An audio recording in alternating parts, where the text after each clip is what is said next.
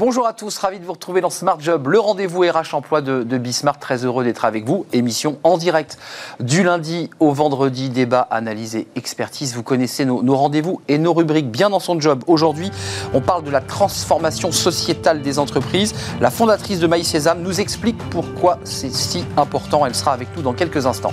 Smart et réglo, focus juridique, les déplacements des salariés. Alors bah, évidemment, il y a les déplacements avant Covid, ça c'est classique. Puis il y a les déplacements euh, bah, pendant le Covid. Et là, c'était des déplacements un peu plus courts. Mais vous allez voir, c'est assez complexe cette question des, déplacements. La pause café avec Fanny Griesmer. Euh, bah, votre métier fait plus rêver vos enfants. Bah oui, c'est un peu triste. Les enfants, en tout cas les adolescents et les jeunes, rêvent d'autre chose. Fanny Griesmer nous explique tout dans quelques instants dans sa pause café. Le cercle RH aujourd'hui avec le secrétaire d'État en charge justement de la santé au travail et des retraites. Euh, Laurent Pietraszewski sera avec nous. Euh, on parle évidemment d'un ralentissement du télétravail, ça sera à partir du 9 juin. On fera le point avec lui évidemment sur euh, les séquences de vaccination d'entreprise. Ça se passe pas si bien que ça. On fera le point avec lui. Il sera notre invité. Et puis fenêtre sur l'emploi, le recrutement et le CV avec deux frères jumeaux. Ils ont monté leur start-up. COP, euh, Copt, euh, un CV, c'est le titre et le nom de leur start-up. Ils seront nos invités à la fin de l'émission. Tout de suite, c'est bien son job.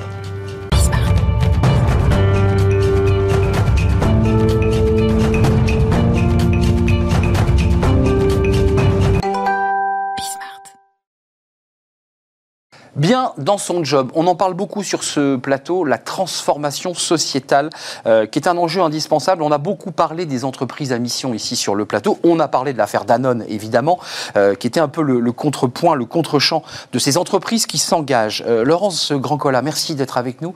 Merci d'avoir répondu à notre invitation. Vous êtes la fondatrice de My Sésame. C'est une aventure personnelle, hein, parce que vous avez vous aussi évolué, muté, créé en 2016. Depuis, vous avez accompagné 10 000 personnes. Euh, précisons que vous touchez des grands groupes. Vous êtes Bicorp, euh, donc c'est quand même pas rien. C'est pas si facile de- d'accéder à ce, à ce label Bicorp. Qu'est-ce qui s'est passé en vous? Pourquoi vous avez décidé, vous aussi, de créer votre entreprise et puis de vous asseoir avec des patrons et de leur dire vous n'êtes pas sur le bon chemin? Alors en fait, euh, moi j'ai un engagement euh, sociétal qui euh, date de ma petite enfance, puisqu'il se trouve que je suis née dans un terreau familial assez engagé. Donc j'ai eu un parcours euh, et un début de vie professionnelle assez classique. J'ai fait une école de commerce, j'ai fait du conseil. HEC Oui, voilà, euh, pour la nommer. J'ai fait du conseil dans un groupe américain. Et puis, j'avais cette quête de sens, cette envie de m'engager qui était présente parce que j'ai baigné dans un, un- familialement dans le monde des fondations et des ONG dès toute petite. C'est un donc- hommage à vos parents que vous rendez là. tout à fait, tout à fait. Euh, et donc, au bout de quelques années de vie professionnelle, j'ai envie de faire ce shift et donc de mettre euh, l'essentiel de mon temps au service de la transformation de notre économie.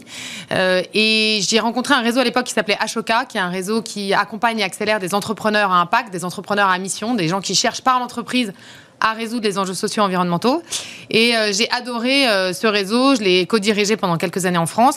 Et puis après avoir été hyper excitée par ce que j'ai pu constater chez les entrepreneurs sociaux, j'étais un peu frustrée aussi de me rendre compte que tous mes anciens copains d'HEC étaient pas du tout dans ce mood-là. n'avez pas cette culture-là en tout cas. Non, il y avait un vrai Ouais. sujet culturel parce que pendant des décennies, on a dit le business c'est une chose, Et puis à côté, il y a euh, l'impact social et les petits environnemental. oiseaux et la biodiversité. Exactement. Vous, vous mariez les deux. Exactement. Ça, c'est la philosophie. Mais à un moment donné, vous êtes face à un, un grand patron, un décideur, un manager, un président d'entreprise. Mm. Comment- quand- quels sont les mots que vous utilisez pour, pour justement lui dire c'est bien, mais vous n'êtes pas sur la bonne route Bah, globalement, c'est déjà de leur faire prendre conscience que cette transformation sociétale, elle va être aussi euh, radicale et aussi transformatrice que la transfo digitale. Et ça, je pense que de plus en plus l'entendent. Ah oui, euh, et que ça va être une vague qui va les challenger. Et en fait, ce qui est intéressant, c'est que autant il y a cinq ans c'était un peu plus compliqué, autant aujourd'hui on a quand même un certain nombre de faits qui sont à nos côtés. Et il y en a plusieurs. hein. Le constat, c'est que euh, bah, d'abord les enjeux sont croissants et donc la responsabilité de chacun est engagée. C'est que les consommateurs demandent à l'entreprise et aux Bien marques sûr. de s'engager. Et aujourd'hui, le digital leur permet de choisir des marques. Enfin, on voit. Moi, j'ai créé ma boîte. On était assis à côté du Yuka à Station F. Euh, donc, on s'est créé en même temps que Yuka, qui est maintenant utilisé sur 15 millions de téléphones de Français. Et c'est une manière pour les consommateurs de dire on veut savoir ce qu'on achète. Qu'est-ce qu'il y a derrière Quelle est l'empreinte écologique Quelle est l'empreinte sociale là encore, je dirais, c'est la, la vision philosophique, c'est le- le- l'emballage. Mm. Très concrètement, comment vous faites? Euh, on, on part du produit, on part de la philosophie, on part de la raison d'être, on rebâtit tout? On part des gens, en fait. de l'humain. De l'humain. Et il y a aussi une quête de sens énorme des salariés, et ça, les patrons l'entendent très très bien. Et donc, en fait, cette transformation de l'entreprise, elle doit passer par les gens. Et donc, on va euh, leur dire comment vous engagez, comment vous répondez à cette quête de sens des salariés, aux demandes de vos consommateurs, et comment vous transformez radicalement vos modèles économiques et vos produits. Et donc concrètement, ça prend la forme de séminaires d'engagement, de formation. Nous, on s'est créé autour d'une mission qui est faire basculer les gens. Faire basculer les gens pour qu'ils s'emparent de cette transition euh, sociale et environnementale dans l'entreprise. Et cette bascule, elle passe par de l'accompagnement conseil, de la formation, de la facilitation. Ils vous disent quoi? Ils vous disent, quand vous parlez de bascule, il y a un moment donné, on vient vous voir, on vous dit, j'ai vraiment pris conscience que, que j'étais pas sur la bonne route. Oui, à titre personnel d'ailleurs parfois. personnel, mais souvent ça reste le sujet d'un dirigeant éclairé ou d'une équipe RSE qui est un mm. peu isolée. Et nous on leur dit c'est super que toi, dirigeant, tu aies pris conscience, mais, mais il faut que ça descende voilà, tout en bas.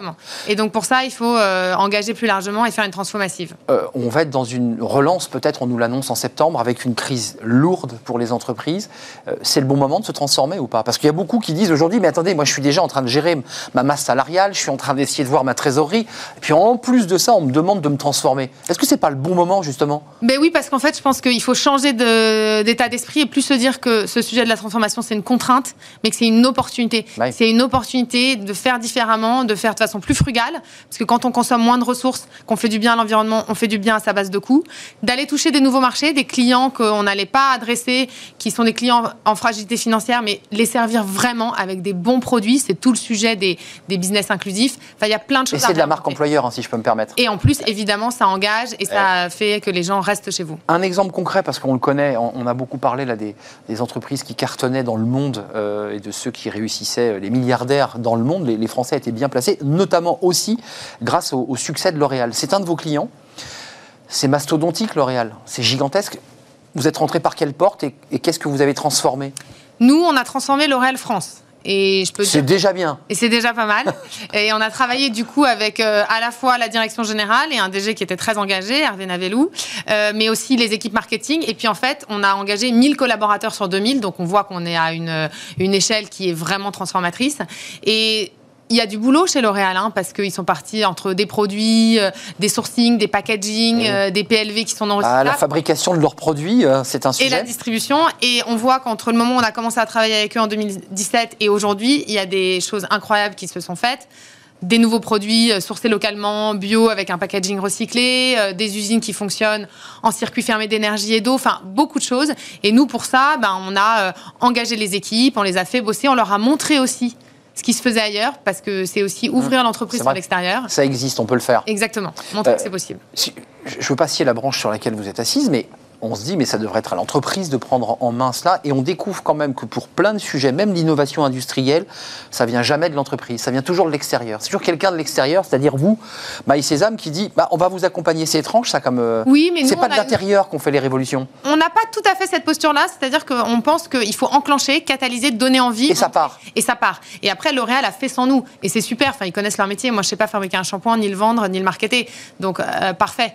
Donc nous, on est vraiment des catalyseurs, on crée cette bascule, on engage, on donne envie et ensuite euh, les entreprises s'emparent du sujet. La suite de votre aventure, donc c'est combien? 7 salariés 8 salariés? Oui, on a une petite dizaine. Une petite dizaine de salariés donc qui, vont ensuite euh, quoi? Se déplacer, faire des, ateliers euh, avec des thématiques parce qu'il faut avoir des compétences particulières pour pouvoir. Alors effectivement, on a développé une expertise, il y a beaucoup de sujets parce que bah quand on parle d'économie circulaire, c'est pas pareil quand on parle de silver economy ou de business inclusif. On a évidemment un réseau d'experts et de partenaires qu'on mobilise, c'est plus de 200 personnes qui sont des experts pointus sur chacun des sujets.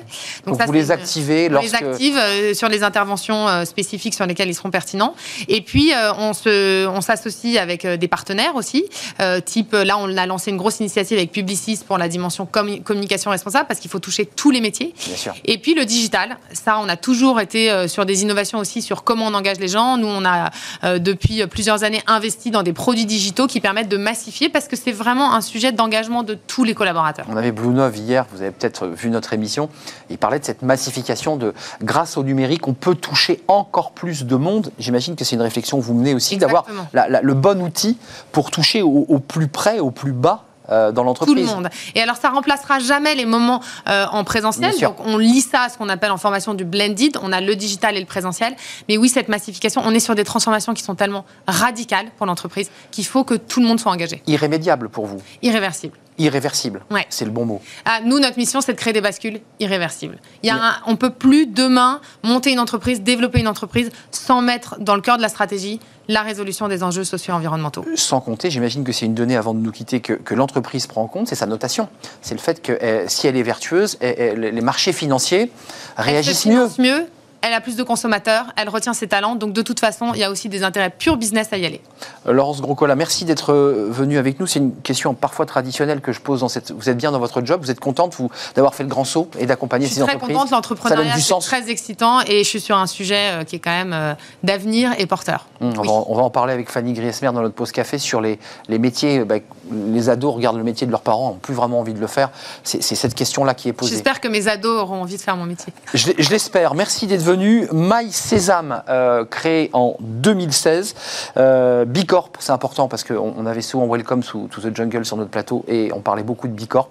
Euh, label Bicorp, c'est pas rien et elle accompagne euh, à la transformation sociétale, environnementale et sur plein d'autres sujets. C'est une bascule de l'individu. Merci d'être venu sur notre plateau. Smart et réglo, focus juridique. Bah ça, c'est les, déplacements des salariés. Oh là là, c'est le casse-tête. quand on est en voiture et qu'on va au travail, l'accident du travail, c'est un sujet de fond qui s'est complexifié parce que maintenant, bah, on va de la cuisine jusqu'à la machine à café, mais c'est à la maison, c'est plus compliqué. C'est tout de suite.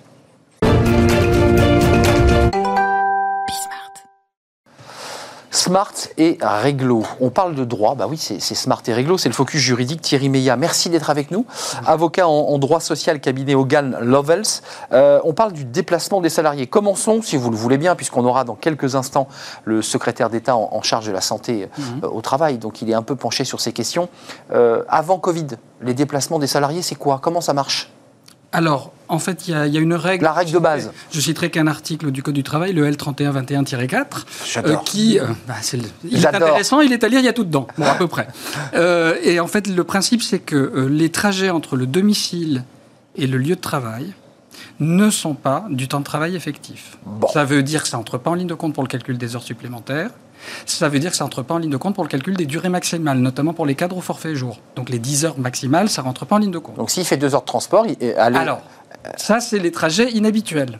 Et donc là, effectivement, on rentre dans ah. quelque chose d'un petit, peu plus, d'un petit peu plus compliqué. Donc il y a le temps, vous fermez la porte de votre maison, vous prenez votre train, votre métro, votre vélo, votre voiture et vous allez au travail, ça ne compte pas. Mmh. Mais à l'intérieur de ces 10 heures de travail, enfin en tout cas du travail mené, si on se déplace, là ça compte. Alors, si vous arrivez à l'entreprise et que vous repartez pour faire des déplacements, ça c'est du temps de travail effectif. Voilà. Il n'y a pas de débat jusque, on va dire, au dernier rendez-vous. Donc ça jusque-là, jusqu'au moment où on reprend la voiture ou le métro pour rentrer chez soi.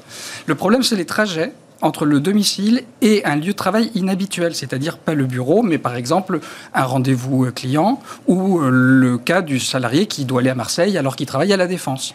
Et donc là, vous avez des temps de trajet qui peuvent dépasser de beaucoup en fait, le trajet habituel et qui empiète sur l'horaire de travail. Donc ça, c'est décompté, on est d'accord Non, justement non. Et justement non, parce que comme on n'est pas passé par l'entreprise, c'est pas considéré comme du temps de travail effectif, donc ça ne compte pas pour les heures supplémentaires, ça ne compte pas pour les durées maximales, mais ça doit faire l'objet de compensation par accord collectif ou à défaut d'accord collectif par décision de l'employeur, après consultation des représentants du personnel. Thierry, je le dis simplement, je sors de chez moi, je mets la clé dans ma porte, je la ferme, je ne passe pas par l'entreprise, je vais directement à Marseille parce que j'ai un rendez-vous. Mmh. Les 4 heures ou les 3 heures de transport qui m'ont emmené sur mon lieu, de rendez-vous commercial mmh. par exemple, n'est pas, pas compté dans mes heures de travail. Pas du tout. Pas du tout. Mais l'employeur doit vous donner des compensations en argent ou en temps. C'est-à-dire que c'est soit du repos, soit de l'argent. Ça dépend beaucoup. Alors là, il y a énormément de, possibilités et il faut savoir que certaines conventions collectives contiennent des dispositions, notamment la convention collective Syntec, qui est assez connue des cadres, euh, contient des dispositions spécifiques en matière de, frais de déplacement. Donc on, voit bien les limites hein, et l'argument que peut utiliser un salarié en disant mais attendez, moi j'étais sur mon l'accident lors de ce déplacement. Je ferme la porte de ma maison, je prends mon vélo, je suis renversé à 10 minutes de mon lieu de travail. Est-ce que je suis considéré là?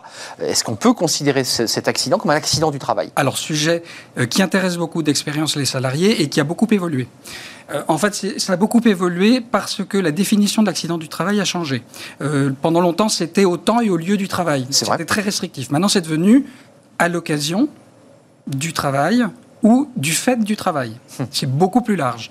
Et donc, le principe, normalement, c'est que si vous avez l'accident euh, entre votre domicile pendant votre trajet habituel, c'est traité ce qu'on appelle, ce qu'on appelle un accident de trajet, pas un accident du travail, qui est un régime beaucoup moins favorable que celui de l'accident du travail, qui crée des règles d'indemnisation. Donc, c'est important de le dire parce qu'il y a une confusion chez les salariés. Alors ça, ça n'a, ça, ça n'a pas beaucoup changé, euh, sauf exception, mais disons que le, le trajet habituel est encore traité, peut-être pas pour longtemps, en accident de trajet et pas en accident de travail. Par contre, le salarié qui est en déplacement, par exemple, plusieurs jours, euh, parce qu'il part, euh, part à l'étranger ou il part en province euh, dans le cadre de ses fonctions, et qui a un accident. Là, il y a eu un renversement de jurisprudence qui décide désormais, depuis les années 2017-2019, que ce sont des accidents du travail parce qu'ils sont liés au travail. Et du fait du travail, ça va très loin, parce que vous avez un arrêt qui a défrayé la chronique euh, de la Cour d'appel de Paris qui a décidé qu'était un accident du travail le décès d'un salarié parisien en mission à Orléans qui est mort dans une chambre d'hôtel. En compagnie d'une prostituée. D'une prostituée, c'est Et la Cour d'appel de Paris a considéré que c'était quand même du fait du travail. Vous avez un autre exemple, un autre Incroyable cas. Mais vous avez un autre exemple du salarié qui est en déplacement en Chine, qui se blesse à 3 heures du matin sur un dance floor dans une boîte de nuit à Pékin. Et en fait, la Cour de cassation considère que c'est un accident du travail. Donc vous voyez qu'en fait, en réalité. C'est un abus de droit, là. Non, c'est une interprétation extrêmement extensive qui est liée quand même à la modification par le législateur de la définition. ça va loin quand même. Mais ça va très très loin, ça, ça, interroge un peu. C'est vrai que vous avez raison, cette affaire de, de, cet homme à Orléans avait défrayé la, la chronique. On bascule à mars 2020 je, glisse sur euh, mon carrelage mouillé en, me servant un café pour rejoindre mon lieu de travail qui est mon bureau à 3 mètres. Je suis en télétravail. Comment ça marche? C'est un, accident du c'est un accident du travail très probablement parce que c'est du fait à l'occasion, mais ce n'est pas, pas du déplacement à proprement parler. On ne peut pas considérer qu'on s'est déplacé. Non, on n'est pas en train de se déplacer. Et pourtant, on, s'est déplacé. oui, on est sur son lieu de travail. Alors, ceci étant, euh, on est encore euh, en phase de construction. Il n'y a pas beaucoup de jurisprudence sur le sujet. On n'a pas, à ma connaissance, on n'a pas encore de jurisprudence sur la notion de déplacement en bah, télétravail. En tout cas, les dispositions légales n'ont pas changé du tout. Thierry, c'est intéressant parce qu'on parle beaucoup ici de, de ces lieux tiers, du coworking. Je ferme la porte de ma maison, je vais sur un lieu tiers qui se trouve à un kilomètre. Est-ce qu'en allant sur ce lieu tiers, j'ai un, accident? On peut considérer que là aussi, le lieu tiers étant un lieu euh, détaché, qui n'est pas lié juridiquement à l'entreprise, à mon entreprise, est-ce que c'est un accident du travail? Est-ce que je suis en déplacement professionnel? Comment on fait? il, faut, il, faudra, il faudra décider. Encore une fois, la notion, c'est le lieu habituel. Donc en fait, tout le débat qu'il va y avoir et qui n'est pas tranché, ce sera qu'est-ce que c'est mon lieu habituel de travail?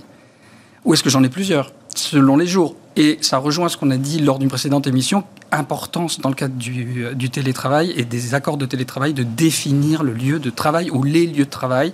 Euh, je me répète, ça plein, plein de problèmes si on ne le fait pas. Hmm, d'accord, donc c'est important, c'est très important. Et d'ailleurs, on, posera peut-être la question au ministre tout à l'heure euh, sur cette question du télétravail dans sa définition. Ça peut être le lieu tiers, ça peut être le domicile et ça peut être aussi l'entreprise parce que c'est aussi un, lieu où on va. Merci. Pour le, pour le, télétravail, en fait, entre l'entreprise et, le télétravail à temps partiel, on va dire. Merci Thierry Meillat d'être venu sur notre plateau.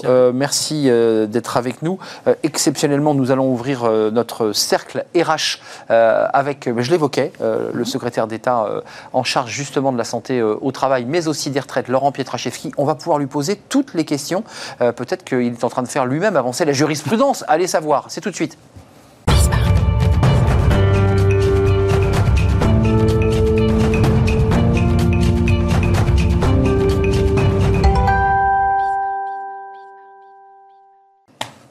Le cercle RH a un débat, un face-à-face entre deux invités pour parler de la vaccination de l'entreprise. On en a beaucoup parlé à l'occasion de, la sortie d'un rapport de l'Association nationale des DRH. On va parler du télétravail parce qu'à partir du 9 juin, bah, tout ça euh, change, évolue. Est-ce qu'on revient en arrière? Est-ce qu'on fait avancer réellement euh, le droit du travail justement en matière de télétravail?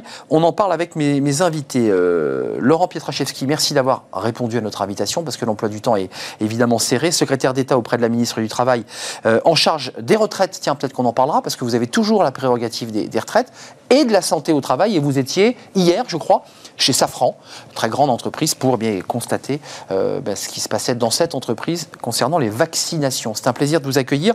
Et puis, Gépi Koudadjé, merci d'être avec nous.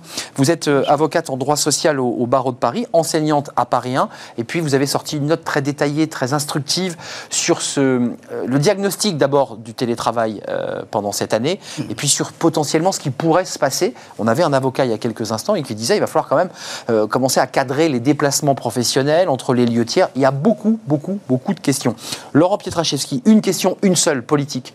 Vous êtes toujours euh, tête de liste euh, dans la région Hauts-de-France ah, oui, je suis tête de liste Vous l'êtes. France. Malgré les rumeurs. D'abord, il n'y a, pas de, a pas de rumeurs. Si. C'est la presse bruisse, mais la réalité, c'est celle que je porte. Et, et vous savez que le, le besoin de notre région Hauts-de-France, c'est d'être réunis pour à la fois lui redonner sa fierté et tout faire pour que le risque euh, d'arriver en responsabilité euh, du Rassemblement national ne se produise pas. Donc vous tordez le cou à toutes ces rumeurs des conseillers élyséens qui, dans votre dos, prépareraient l'arrivée de M. Dupont-Moretti, nordiste comme vous Non, moi je ne crois pas du tout à ces rumeurs. Vous savez, euh, moi, la politique, j'en fais depuis trois ans et demi. J'ai une vision extrêmement pragmatique. J'ai une vision extrêmement pragmatique de la réalité. Donc moi, j'avance et je continue à avancer. Et vous faites votre campagne et votre chemin. Et vous continuez vos actions de ministre, parce que c'est important quand même de préciser que vous êtes au contact des, entreprises. Euh, un mot d'abord sur la vaccination en entreprise. MEDEF CFDT vous interpelle, vous dit écoutez, c'est formidable, monsieur le ministre, mais on n'a pas de dose. Et j'ai lu en plus, rajoutant évidemment un peu de stress au stress, que c'était surtout des doses AstraZeneca compte tenu euh, de tout ce qu'on sait sur euh, les hésitations des, Français et des salariés. Qu'est-ce que vous leur répondez? Bon, alors d'abord, on va se redire les choses clairement. quelle est la situation aujourd'hui? Lorsqu'on est salarié et qu'on a des fragilités qui sont des problèmes de santé, par exemple du diabète, dès que euh, aujourd'hui on a 18 ans qu'on est concerné, on peut se faire euh, vacciner. Voilà. Il y a aussi euh, pour tous les autres et à partir de 50 ans la possibilité de se faire vacciner. Et puis dans l'ensemble de ces catégories de Français qui peuvent se faire vacciner, il y a de nombreux salariés. La médecine du travail prend toute sa part dans cette stratégie vaccinale. Un chiffre, pas trop de chiffres, pas trop de chiffres, mais un peu quand même. Allez, plus de 500 000 injections réalisées par les médecins du travail, par les professionnels de santé euh, de la médecine du travail. C'est quand même extrêmement sérieux, c'est un engagement fort. Plus de 2500 médecins du travail qui sont engagés dans cette stratégie vaccinale.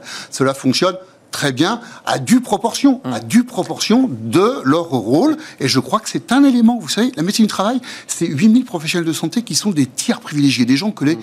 les salariés ont bien identifiés. Eh bien, ils font Vous êtes sûr de tout ça leur rôle, bien hum. sûr, ils font tout leur rôle, et qui est un élément de la stratégie vaccinale. Ce n'est pas toute la stratégie vaccinale de notre pays. On dira un mot tout à l'heure de ce qu'on s'est dit chez Safran hier avec Elisabeth Borne, notamment sur euh, la volonté euh, de mettre en œuvre des dispositifs tests pour s'appuyer encore plus demain sur les services de santé au travail en matière de vaccination. Donc vous, vous, valorisez et vous validez la stratégie vaccinale en entreprise parce que certains, même sur place, disent mais, mais ça ne marche pas, ça ne fonctionne pas. Euh, on n'a pas les outils, on n'a pas les vaccins. Qu'est-ce que, qu'est-ce que vous leur répondez? On ne peut pas dire que ça ne fonctionne pas. Je vous dis qu'il y a plus de 500 000. Pas, sur le fond, c'est pas moi. C'est vos chiffres. Un chiffre. Mmh. C'est, les chiffres des, saisies. C'est-à-dire quand vous vaccinez quelqu'un, vous êtes obligé de renseigner l'information euh, pour que ça soit suivi. Donc 500 000 vaccinés. Plus de 500 000. C'est 520 000 injections. Donc c'est tout à fait significatif. Et ça concerne qui? Ça concerne essentiellement les personnes qui, euh, du coup, ont décidé de se faire vacciner dans le cadre de leur activité professionnelle auprès de la médecine du travail, mais ils peuvent aussi le faire auprès de leur pharmacien, auprès de leur médecin généraliste, auprès d'un centre de vaccination. Donc, encore une fois, ce n'est pas une réponse unique pour les salariés. Euh, ouvert bientôt à tous dans l'entreprise, parce qu'il y a aussi ce débat, et je vais vous donner la parole, mais euh, c'est vrai que cette stratégie vaccinale qui démarrait de l'EHPAD aux 55 ans, aux comorbidités, on lit, on entend que dans certains centres de vaccination, hors entreprise, tout le monde y va. C'est ouvert presque à tout le monde. Est-ce que dans l'entreprise, ça doit être pareil Le jeune salarié de 20 ans peut y aller aussi. Oui, Arnaud il y a une stratégie vaccinale qui, dans notre pays, est très claire. Elle s'appuie sur les recommandations des hautes autorités de santé, qui est on protège d'abord les plus vulnérables. Hein. Et croyez-moi, cela fonctionne. Quand on discute avec euh, des professionnels de santé en réanimation, ils vous disent nous n'avons plus dans nos réanimations de Français qui ont plus de 75 ans, plus de 70 ans. Pourquoi? Parce qu'ils ont été vaccinés. Donc ça veut dire que la stratégie est la bonne. Nous avançons dans cette stratégie. Je viens de vous le dire pour notamment les plus de 18 ans qui ont des fragilités. Eh bien, nous serons aussi bientôt en population générale. On vous l'a dit après le 15 juin. Et je crois que ça, c'est aussi une bonne nouvelle pour tous les Français. Il y a beaucoup d'appétence pour cette vaccination. Il y a une volonté de retrouver pour nous tous une vie plus normale. Mmh. Et la vaccination, c'est la réponse. Et les jeunes qui, pour certains, vont, bah, pour tous d'ailleurs, vont devoir passer le bac français, vous l'avez entendu, hein. euh, et, le, bac avec le grand oral, certains font un peu la tête, il faut qu'ils soient en forme. Euh, Gépi vous avez fait cette étude, vous êtes avocate en droit du travail. Ce débat, on l'a depuis presque un an.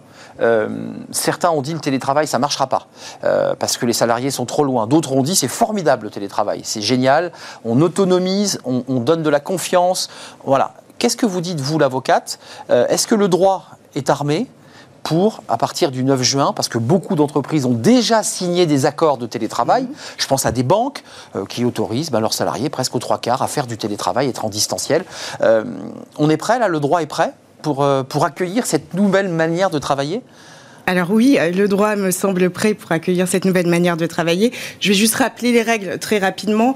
On sait qu'il y a un ANI qui date de 2005. Mhm. On a le Code du travail. Qui... Consultatif, hein Oui, tout à fait. le premier année de 2005, le Code du travail qui prévoit des règles. Le télétravail peut être mis en place de plusieurs manières par accord d'entreprise. Donc là, c'est la place des partenaires sociaux et du dialogue social. C'est en cours. Hein, c'est en cours. Mmh. Et là, il y a de plus en plus de négociations dans les entreprises. Et il y a également, également euh, de nombreux accords qui ont déjà été conclus dans les entreprises. En 2020, on compte déjà plus de 700 accords d'entreprise déposés sur le télétravail. Donc le dialogue social est en cours. Euh, ça va continuer dans la mesure où, après le 9 juin, euh, le, le, gouvernement demande aux employeurs bah, de poursuivre cette stratégie de télétravail et de déterminer par eux-mêmes le nombre de jours télétravaillés. Donc, si les partenaires sociaux euh, euh, prennent le sujet en main, nous avons évidemment tous les, toutes les armes pour, euh, pour régler cette question. C'est-à-dire, Laurent Pierre-Chevski, qu'est-ce qu'ils en pensent? Les syndicats, vous les avez en face de vous très régulièrement dans des négociations sur tous les sujets dont on vient de parler. Et puis, toutes les semaines ou tous les 15 jours, avec Elisabeth Borne, nous faisons une séquence de travail avec eux, au regard d'ailleurs de la situation sanitaire, et nous évoquons évidemment les sujets de télétravail. Les, syndicats étaient un petit peu, un peu le pied sur le frein sur le télétravail. On, a eu le représentant de FO, le patron d'FO, qui, qui disait mais oui, mais non. Quelle est la ligne des syndicats sur cette question? Est-ce qu'ils sont très progressistes en disant ben oui, c'est formidable le télétravail, ou est-ce qu'ils sont un peu hésitants? Bon, vous ne m'en voudrez pas de, ne pas porter, moi, euh, la voix euh, des organisations. Non, mais vous les rencontrez J'ai porté celle du gouvernement, c'est déjà pas mal. Voilà. Euh, mais écoutez, moi, je, vais vous dire quand même un mot. J'ai entendu Maître Koudadjé ici rappeler la réalité de ce qui a été négocié par les partenaires sociaux. Nous avons, en, fin d'année dernière, un, un accord interprofessionnel sur le télétravail. C'est quand même une belle victoire du dialogue social. et ça répond un peu à votre question. Je voulais pas renvoyer uniquement... Donc, il joue moi, j'ai le sentiment que les partenaires sociaux ont envie de jouer le jeu, et surtout parce qu'ils ont bien compris. Vous savez, cette crise sanitaire, je crois qu'elle a révélé l'importance de ce dialogue social de proximité que moi je défends depuis hein. plus de trois ans, d'abord aux côtés de Muriel Pénicaud et maintenant aux côtés d'Elisabeth Borne. Et qui fonctionne Oui, qui fonctionne, oui, parce que en, vérité, tout ne se décide pas de Paris. Euh, il y a des réalités qui sont différentes dans les entreprises. On a besoin d'un cadre, bien sûr. Il faut un cadre, et tant mieux si c'est un, un cadre négocié, contractuel, inter professionnel, Parfois, ça peut être la loi aussi, bien sûr. Et cela, ça se décline dans la réalité des entreprises. Donc moi, je réponds à votre question en disant, moi, je sens une volonté des partenaires sociaux, sociaux aussi bien côté patronal mmh. que syndical, d'avancer. Mmh. Euh, il y, a un débat, évidemment, qui sont les lieux tiers, qui sont les mmh. créations de coworking on, assiste quand même, l'avocate et, la citoyenne, on assiste quand même à une révolution du monde du travail. cette crise Covid a été un accélérateur incroyable. C'est la loi Warsman, hein. vous m'arrêtez si je me trompe, je crois que c'est le député Warsman, euh, ça remonte un tout petit peu pour ceux qui connaissent l'Assemblée, euh, qui avait mis le mot télétravail. Et puis il y a une accélération incroyable sur cette question du télétravail. On reviendra jamais en arrière alors, euh, c'est difficile. C'est une, question, c'est une question fondamentale, ça. Oui, c'est difficile de faire des pronostics, mais au vu des accords qui sont négociés dans les entreprises et, euh, des propos euh, qui sont tenus par les DRH, le télétravail va continuer à se développer. Il sera très difficile de revenir au monde d'avant crise Covid. les entreprises, les grosses euh, créer des accords, je parle des PME, des TPE, de toutes ces petites boîtes, c'est plus compliqué. Comment on fait avec, avec elles Parce qu'il euh, y a les grands groupes qui créent des accords qui sont plutôt assez, assez agréables pour les collaborateurs. Ils ont des choix, euh, ils ont 10 jours de présentiel, tout le reste c'est où ils veulent. C'est pas vrai pour les petites entreprises, c'est plus compliqué. Comment, comment on les accompagne sur cette question du télétravail? D'abord parce que les petites entreprises, elles sont aussi très sensibles à ce qui est fait au niveau des branches, et que les branches, là, ont un vrai rôle à jouer. Vous savez, dans ce dialogue social de proximité qu'on a évoqué, on va dire il y a trois niveaux. Il y a le niveau de la loi, euh, et euh, c'est le droit commun, ça s'applique. Voilà. Il y a les possibilités euh, qui sont données aux branches d'incarner des réalités qui sont propres à leur activité professionnelle. Et puis après, une déclinaison en entreprise en fonction de la réalité qu'on a évoquée, entreprise par entreprise. Moi, je crois, et j'ai confiance là, dans le travail des branches qui peut être fait de manière à alimenter les TPE-PME. C'était d'ailleurs un des leviers principaux de ce qu'on a appelé les, les ordonnances pénicaux, c'est-à-dire de donner de l'espace aux branches. Et vous savez d'ailleurs que pour le sujet, les partenaires sociaux, et vous parlez des organisations représentatives des salariés tout à l'heure, étaient plutôt allantes dans leur majorité sur le sujet. Euh, un, mot sur euh, ces aides près de 500 milliards, le, coût du Covid, hein, hors, hors dette structurelle, c'est 500 milliards beaucoup, et vous les rencontrez sur le terrain, vous êtes, vous êtes en campagne, vous êtes sur le terrain comme ministre, mais aussi en campagne, on vous dit, mais vous la retirez quand cette, euh, cette prise? Et à quel moment je me retrouve les, les, pieds dans le vide? Comment ça va se passer ça? Parce que la, la, difficulté, c'est la transition, mmh. et vous le savez très bien. Vous avez raison. D'ailleurs, ce sujet de la transition, c'est un, un, sujet qui euh, euh préoccupe le gouvernement et sur lequel il est acteur. Euh, Septembre? Soyons clairs, nous avons à la fois Bruno Le Maire, à la fois Alain Griset qui sont là-dessus aux manettes. Eh bien, ils ont déjà annoncé l'un et l'autre qu'il y aurait une progressivité. Il ne s'agit pas de débrancher les aides euh, de façon mmh. abrupte. C'est l'inquiétude. Pourquoi? Parce que c'est d'ailleurs euh, la meilleure façon de mettre en difficulté la reprise économique que nous construisons. Si nous avons investi auprès des salariés, je le rappelle, parce que le système de chômage partiel, d'activité partielle jamais notre pays est, a été le plus le plus généreux d'Europe. Nous l'avons fait vis-à-vis des salariés, mais nous l'avons fait aussi vis-à-vis -vis des entreprises, en leur permettant de garder la tête au-dessus de l'eau. Et de repartir plus vite. Bien sûr. Et, évidemment, nous n'avons pas fait tout ça pendant un an pour, à un moment donné, les mettre en difficulté au moment de reprendre. Donc, nous ferons ça très progressivement. Et vous, vous le savez, on a annoncé, Alain Grisel l'a fait très récemment, un certain nombre de mesures pour dire, notamment d'ailleurs aujourd'hui, qu'on prenait en compte les difficultés qui sont liées au stock. Nous prenons aussi en compte les difficultés qui sont liées à la perte de chiffre d'affaires et dans des proportions qui sont moindres que celles qui avaient prévalu lors des premiers temps. Euh, je vous donne la parole, mais un mot, parce que vous vous avez finalement une mission assez transversale, parce que vous parlez de travail, de négociation, de santé, donc vous touchez finalement à plusieurs ministères.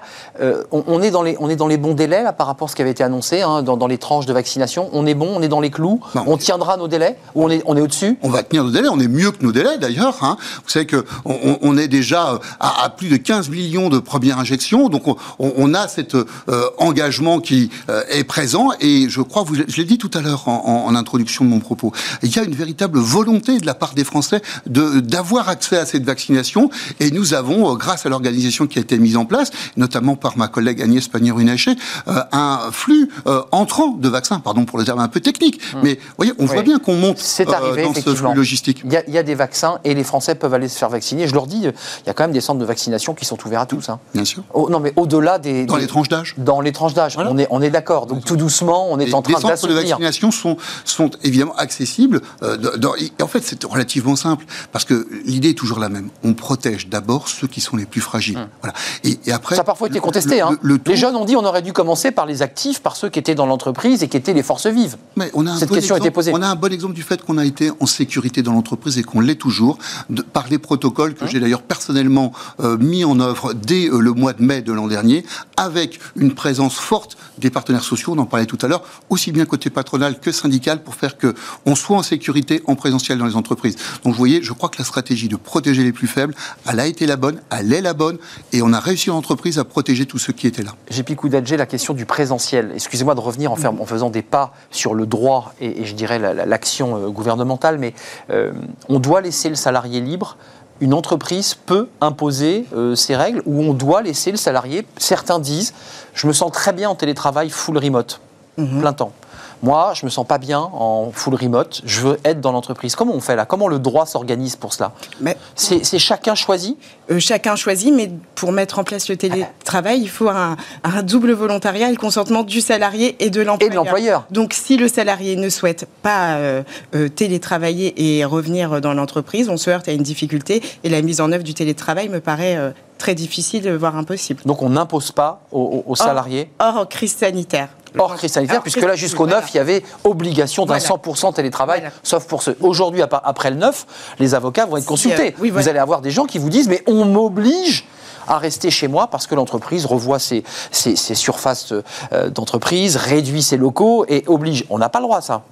C'est un principe de double volontariat qui est posé par l'ANI et le Code du travail. Donc, euh, c'est pas possible. Avant de nous quitter, puisqu'on a un, un, ministre très transversal sur ce plateau, Bruno Le Maire explique que la croissance euh, est une des meilleures euh, en France par rapport à d'autres pays. Alors, on, a, on s'est beaucoup comparé, on s'est beaucoup comparé hein, pendant euh, toute cette année entre les Allemands, entre les Anglais, euh, entre les Italiens. Vous la sentez, cette reprise en septembre Certains disent on va avoir un rebond d'activité parce que la stratégie du gouvernement a été une aide massive. D'autres disent attention, il y a eu quelques effets d'aubaine dans des villes moyennes de province où des artisans ou des commerçants, finalement, bah, à Paris évidemment, 10 000 euros ça représentait pas grand-chose, mais pour des petites villes de province, c'était plutôt. euh, un- vous y croyez cet effet d'aubaine?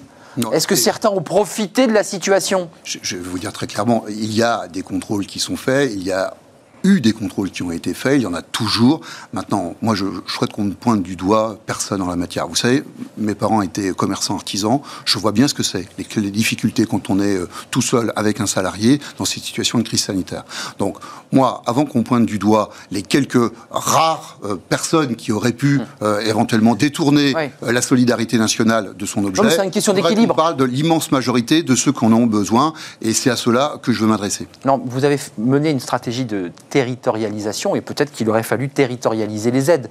Les loyers ne sont pas les mêmes à Fécamp euh, qu'ils sont euh, dans le 18e arrondissement de Paris. C'est pas les mêmes loyers, donc évidemment les aides ne sont pas les mêmes. Vous comprenez bien cette C'est réalité. aussi pour ça qu'on a regardé le chiffre d'affaires et c'est aussi pour ça qu'on regarde les stocks aujourd'hui. Parce qu'évidemment, les réalités, vous savez, les réalités, elles sont différentes géographiquement, mais elles sont aussi sacrément différentes d'un secteur d'activité à l'autre. Euh, et, donc, tout cela, évidemment, est regardé, mais il faut mettre un cadre. Nous avons mis un cadre, et à chaque fois qu'il y avait des trous dans la raquette, eh bien, à chaque fois avec Alain Griset, à chaque fois avec Bruno Le Maire, nous avons trouvé, avec les représentants des professions, des solutions pour permettre aux entreprises d'avoir la tête au-dessus de l'eau. On va se quitter, Laurent Patiachevski. Vous êtes donc toujours candidat aux, élections régionales dans les Hauts-de-France, qui est une région industrielle, sinistrée à certains égards.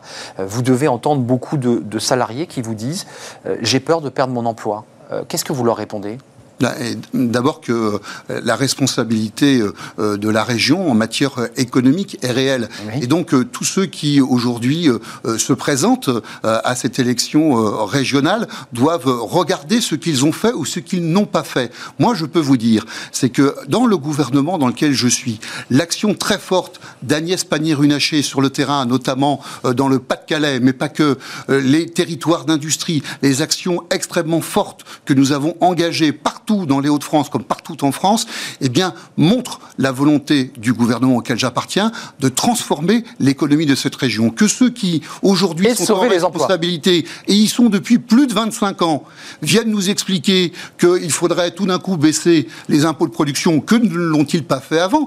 Comment se fait-il que le président sortant de la région aujourd'hui découvre qu'il faut baisser les impôts de production? Que ne l'a-t-il pas fait pendant les 25 années où il a été au pouvoir? Enfin, c'est tout à fait hallucinant ce genre de comportement.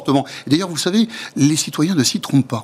Ils regardent ce que vous avez fait avant d'entendre les promesses que vous allez leur faire. Il y a un bilan. Vous savez qu'on n'est jamais élu sur un bilan ou réélu sur un bilan. C'est une, une règle. Ça n'empêche pas d'avoir un peu de cohérence dans ce qu'on pense et dans ce qu'on dit. Absolument. En tout cas, merci d'être venu sur notre plateau, Laurent Pietraszewski, à vous nous avoir éclairé sur pas mal de sujets euh, autour de cette euh, santé au travail, notamment dans les entreprises, parce que vous aviez été interpellé, rappelons-le, par la CFDT et par le président du, du MEDEF. Merci. euh, et en charge des retraites. Vous avez vu, on n'a pas eu le temps d'en parler, comme si ce sujet était Vous passé. m'inviterez, vous voilà. m'inviterez. Vous, je- voilà. Vous, vous avez toujours plaisir à venir chez nous et c'est un vrai plaisir de vous accueillir. Jepi Koudadje, merci. Vous reviendrez aussi. Parce que le télétravail, j'ai peur qu'on continue à en parler encore quelques mois. de Mais ce- c'est plutôt un sujet de consensus et de dialogue social de proximité. Ouais. Moi, je pense qu'il ne faut pas avoir peur. Il faut plutôt euh, être optimiste sur le fait que c'est pour certains, n'oublions pas que tout le monde n'est pas concerné par le télétravail, Évidemment. une nouvelle forme d'organisation du travail, mais qui ne peut pas être, à mon avis, exclusive. Et une nouvelle manière de vivre aussi quand on est en télétravail. C'est un changement de rythme de vie et même de transport. Certains sont fatigués de faire des heures de voyage. Ils peuvent travailler à domicile ou dans des lieux tiers. Tiens, c'était un sujet euh, important pour les élus locaux. Euh, merci, Jépi Kouyadjé, euh, avocate en droit social au barreau de Paris, enseignante à. Paris. hein. C'était un plaisir de vous accueillir tous les deux pour ce face-à-face. Euh, tout de suite, ben, c'est la pause café. Vous la connaissez, cette pause café un peu décalée. Euh, c'est avec Fanny Griesmer. Bah, les enfants, les ados, bah, aiment pas trop le métier de leurs parents. Ils veulent faire autre chose. Ils ont bah, une quête de sens différente. Qu'est-ce qui se passe dans leur tête? On en parle.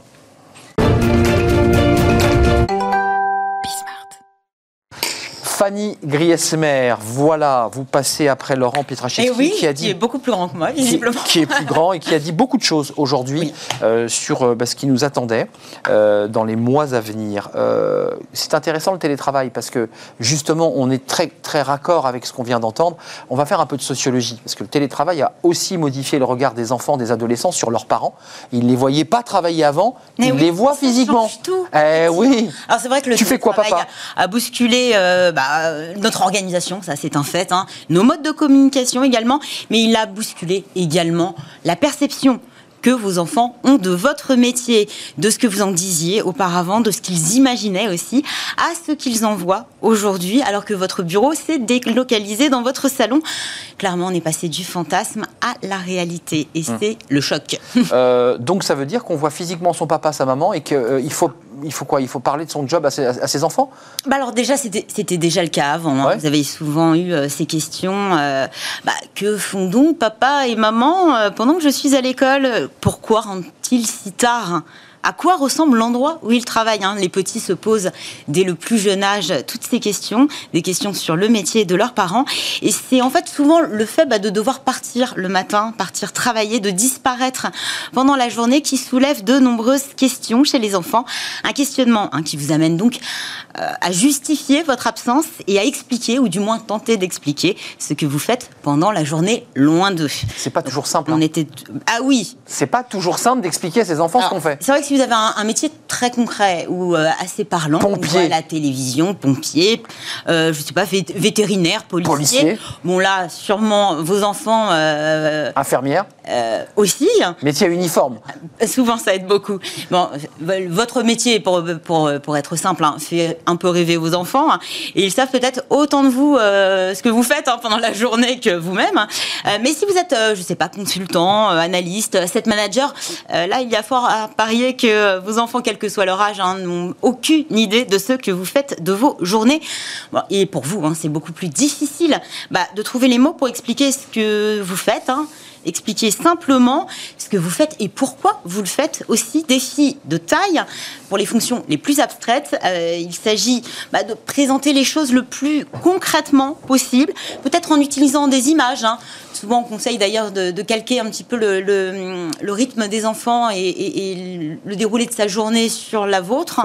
Voilà, leur dire que vous aussi, vous croisez euh, des collègues. Ouais. hein, euh, que, On va aux bah, toilettes, Le manager, euh. euh, c'est le maître, la maîtresse, et que vous aussi, vous allez à la cantine d'entreprise comme lui, va à la cantine. Euh, il s'agit effectivement de donner du sens à ces images, le sens aussi qu'il revêt pour vous. Bon, alors entre nous, hein, rien ne vous empêche d'enjoliver un petit peu la réalité, et, euh, et c'est ça aussi qui va faire travailler leur imaginaire. Euh, le télétravail aujourd'hui, c'est ce que les enfants perçoivent, c'est la stricte réalité. C'est un peu dur, hein. c'est moins fun. Ah, c'est clairement moins fun. Mais je voulais juste revenir sur un point, c'est que les psychologues s'accordent à dire qu'il faut répondre à ces questions. Si vous avez du mal à simplifier les choses, essayez euh, au- autant que possible de le faire. Pourquoi? Parce qu'en fait, euh, en leur expliquant exactement ce que vous faites pendant, pendant leur journée, hein, ils peuvent se construire une représentation euh, bah voilà, de, de- votre journée pendant que vous êtes loin d'eux. Explication simplifiée suffira clairement à satisfaire leur curiosité. L'objectif premier, c'est déjà de dissocier le concept même du travail de l'angoisse que peut générer votre absence. Ça, c'est important. Et puis, partager vos- votre occupation professionnelle leur permettra aussi de construire des points de repère dans leur propre vie en vous prenant comme modèle j'ai envie de dire ou pas, mais euh, et on sait à quel point l'identification est très forte chez les enfants, mais aussi très structurante. Alors vous le disiez, effectivement, le télétravail a presque tout changé. Ah hein. oui, patatras. Bah, avant, vous partiez tôt le matin, votre retour était parfois tardif, mais aujourd'hui, vous travaillez à la maison, parfois même aux côtés de vos enfants. Euh, dans ces cas-là, bah, c'est un casse-tête hein, qui peut donner des sueurs froides, on le sait, mais pas seulement. Il y a un autre aspect à prendre en considération, c'est que désormais, vous travaillez sous les yeux Eh oui. de vos enfants. Bah, ça démythifie. Et le hein. résultat est assez, euh, je ne sais pas si c'est logique ou surprenant, hein. Je trouve plutôt logique. Euh, votre travail ne les fait plus rêver du tout. Et oui, auparavant, même si vous leur apportiez des, éléments d'explication très concrets, hein, leur imaginaire prenait souvent le pas. Bref, vous êtes ingénieur en informatique, bah lui, vous imaginez, je ne sais pas, chapeautant une armée de robots. Hein. Donc l'imaginaire fonctionnait plutôt pas mal. Hein. Euh, donc avant la pandémie, euh, dès que vous partiez travailler, vos enfants s'inventaient un monde dont vous étiez le héros, mais ça, ça c'était avant. Hum, hum. Donc le télétravail bah, démythifie tout cela. Et oui. Et, bah, tue un peu le rêve, quoi. Il tue le rêve. Ce qu'il voit, bah, c'est la stricte réalité. Vous ne sauvez pas le monde, vous ne tuez pas les méchants. Non, vous pianotez toute la journée sur votre ordinateur, vous parlez à des gens devant une caméra, vous passez vos journées derrière un écran en sirotant café sur café. Bon, la réalité est euh, beaucoup moins trépidante que celle imaginée par vos enfants. Pour eux, l'aventure s'est arrêtée, hein, un petit peu dans leur tête surtout. Euh, déception pour ne pas dire choc. Puis il y a aussi ce stress hein, que vous laissiez peut-être derrière vous ou au bureau en partant le soir, et ben qu'aujourd'hui vous euh, partagez en famille, gaiement ou pas, euh, et, les et les enfants y sont particulièrement sensibles. Bon, vos enfants sont devenus spectateurs, voire observateurs, et cela a un impact très fort sur la, la représentation qu'ils ont de vous, de votre métier, mais aussi du travail en général. Euh, Fanny, rapidement, c'est un mal pour un bien?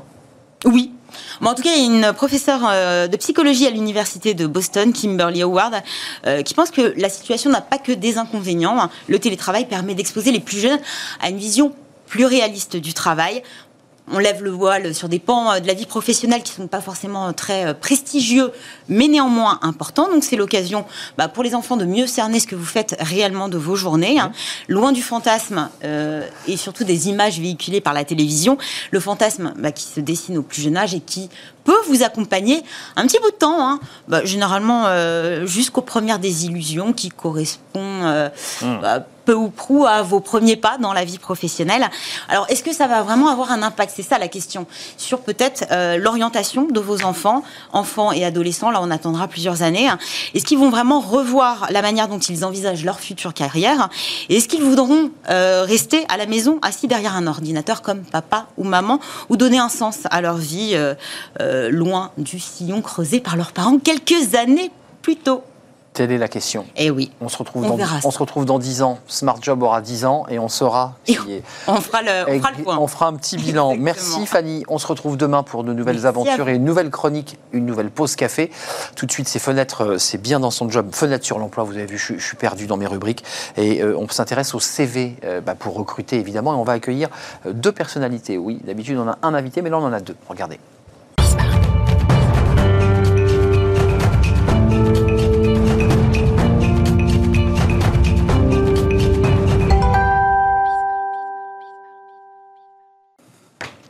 Fenêtre sur l'emploi. On parle recrutement dans cette rubrique, vous le savez, euh, recruter en toute facilité euh, grâce à, non pas un invité, mais deux invités. On a, choisi d'inviter deux frères, vous allez le découvrir, ils sont jumeaux, vous vivez euh, la même vie et vous partagez la même entreprise, la même vie professionnelle évidemment.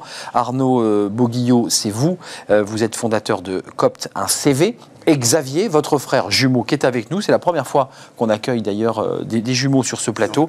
Xavier Boguillot, fondateur de Copt 1CV, puisque c'est la même chose. D'abord, racontez-moi le, début de votre aventure, euh, Arnaud, Xavier? Alors, bah, le début de notre aventure, il est assez simple. En fait, on a créé depuis 5 ans un cabinet de recrutement et on s'est rendu compte petit à petit que dans, le, dans nos recrutements vers les entreprises, qu'on avait un système de recrutement par cooptation qui fonctionnait plus ou moins bien en fonction des structures. Et on s'est dit, bah, on a peut-être quelque chose à jouer là-dessus. Cooptation, ça veut dire je connais un tel. Euh, c'est ça, donc la cooptation, oui, rapidement, la cooptation, c'est quoi? Le recrutement par, cooptation, en fait, c'est le fait de proposer une connaissance pour pourvoir un poste qui est, qui est justement à pourvoir. On se porte garant pour elle, on dit lui, il est super bien, tu peux le prendre. C'est ça l'idée. C'est exactement ça, ouais. Enfin, ça existe depuis des années et des années dans les entreprises. C'est juste que c'est pas forcément officialisé et le process n'est pas forcément clair pour tout le monde. Exact. Donc voilà, l'objectif là aujourd'hui, c'était vraiment de créer un vrai outil de communication et de transparence pour euh, toute la société. Expliquez-nous, c'est une plateforme, hein, c'est un, outil tech hein, que vous avez créé C'est ça, en fait c'est un outil qui est disponible soit sur téléphone, donc sur tout type de téléphone, ou sur euh, ordinateur depuis, depuis Internet. Et cet outil est accessible en fait à tous les collaborateurs d'une structure. Vraiment en interne de la structure, on, et ils y glissent quoi? Ils y glissent le nom de la personne, ils disent je connais quelqu'un qui. Comment ça se passe? Qu'est-ce qu'on... En fait, les, recruteurs de la structure vont euh, pouvoir mettre leurs offres d'emploi en ligne tous les collaborateurs seulement en interne vont avoir accès à ces offres d'emploi-là. Et justement, ils vont pouvoir aller coopter directement des personnes en cliquant sur l'offre, qui vont voir l'offre, ok, bon bah je pense, il y a mon cousin qui peut être intéressé par cette offre-là, je clique sur coopter, je mets son CV, C'est ça, en fait, En fait, c'est du. Excusez-moi, c'est du recrutement participatif parce que hier on a, il y, a- il y a quand même l'idée que c'est pas des professionnels, mais c'est finalement des, des, des agents euh, qui vont accompagner. euh, Ça, bah, on est parti du principe que nos collaborateurs sont un peu nos meilleurs ambassadeurs parce qu'ils connaissent nos structures, ils connaissent nos besoins, ils connaissent même euh, au niveau de la, la- la politique et de la stratégie de l'entreprise les, les bonnes personnes à recruter. Et donc autant profiter de ces, connaissances-là et de ces ambassadeurs pour pouvoir bah, faire parler notre, stru- notre structure et, et recruter des postes qui ne sont pas forcément... Pour le dire simplement, Copt, euh, un, un CV, c'est c'est quand même une entreprise qui, qui se- qui s'implémente sur des grands groupes. On est d'accord, non? C'est ça marche. J'imagine que ça marche sur les PME, bien sûr, mais c'est quand même Oui. plutôt des grands groupes. C'est sûr que la cible de base est surtout les grands groupes. Après, on voit que justement, là, vous, vous- vous venez d'en parler avec la- le développement du télétravail. Tout le monde est un petit peu dispatché dans son coin. C'est vrai. Et du coup, même une. PME, TPE de 50, 100, 150 personnes, au bout du compte, si tout le monde est chez soi, ça permet d'avoir un outil de communication. Mais euh, la cooptation, c'est vrai que c'est un vrai sujet, mais comme ça, qui, est- qui- qui passe sous les écrans radars, en fait. C'est un, un sujet de, c'est du off. Euh, tiens, je connais un tel. Le fait de l'institutionnaliser, c'est-à-dire de le professionnaliser, ça ne tue pas justement ce côté euh, un peu, un peu spontané? Justement, c'était tout là l'objectif en fait du- de notre idée, parce que souvent, là, on nous confronte à la, à la question de dire, bah, quelle est la différence entre la cooptation et le piston? Ah oui. Et en fait, justement, le piston, on a un peu le côté négatif de dire c'est qu'une personne, enfin c'est qu'une partie de l'entreprise qui va avoir accès à l'information, qui va pouvoir coopter justement des personnes, donc pistonner des personnes. Alors que là, quand on officialise la cooptation avec un, outil où tout le monde a le même niveau d'information, ça permet justement bah, de- de- d'arrêter d'avoir un système de piston et tout le monde peut coopter euh, sur toutes les offres euh, ouvertes? Euh, les entreprises, comment elles réagissent quand vous leur proposez d'institutionnaliser à travers une plateforme? Euh, l'idée que le recruteur, bah, c'est plus qu'un recruteur professionnel, mais il va s'appuyer sur une sorte de, de somme de réseau d'individus.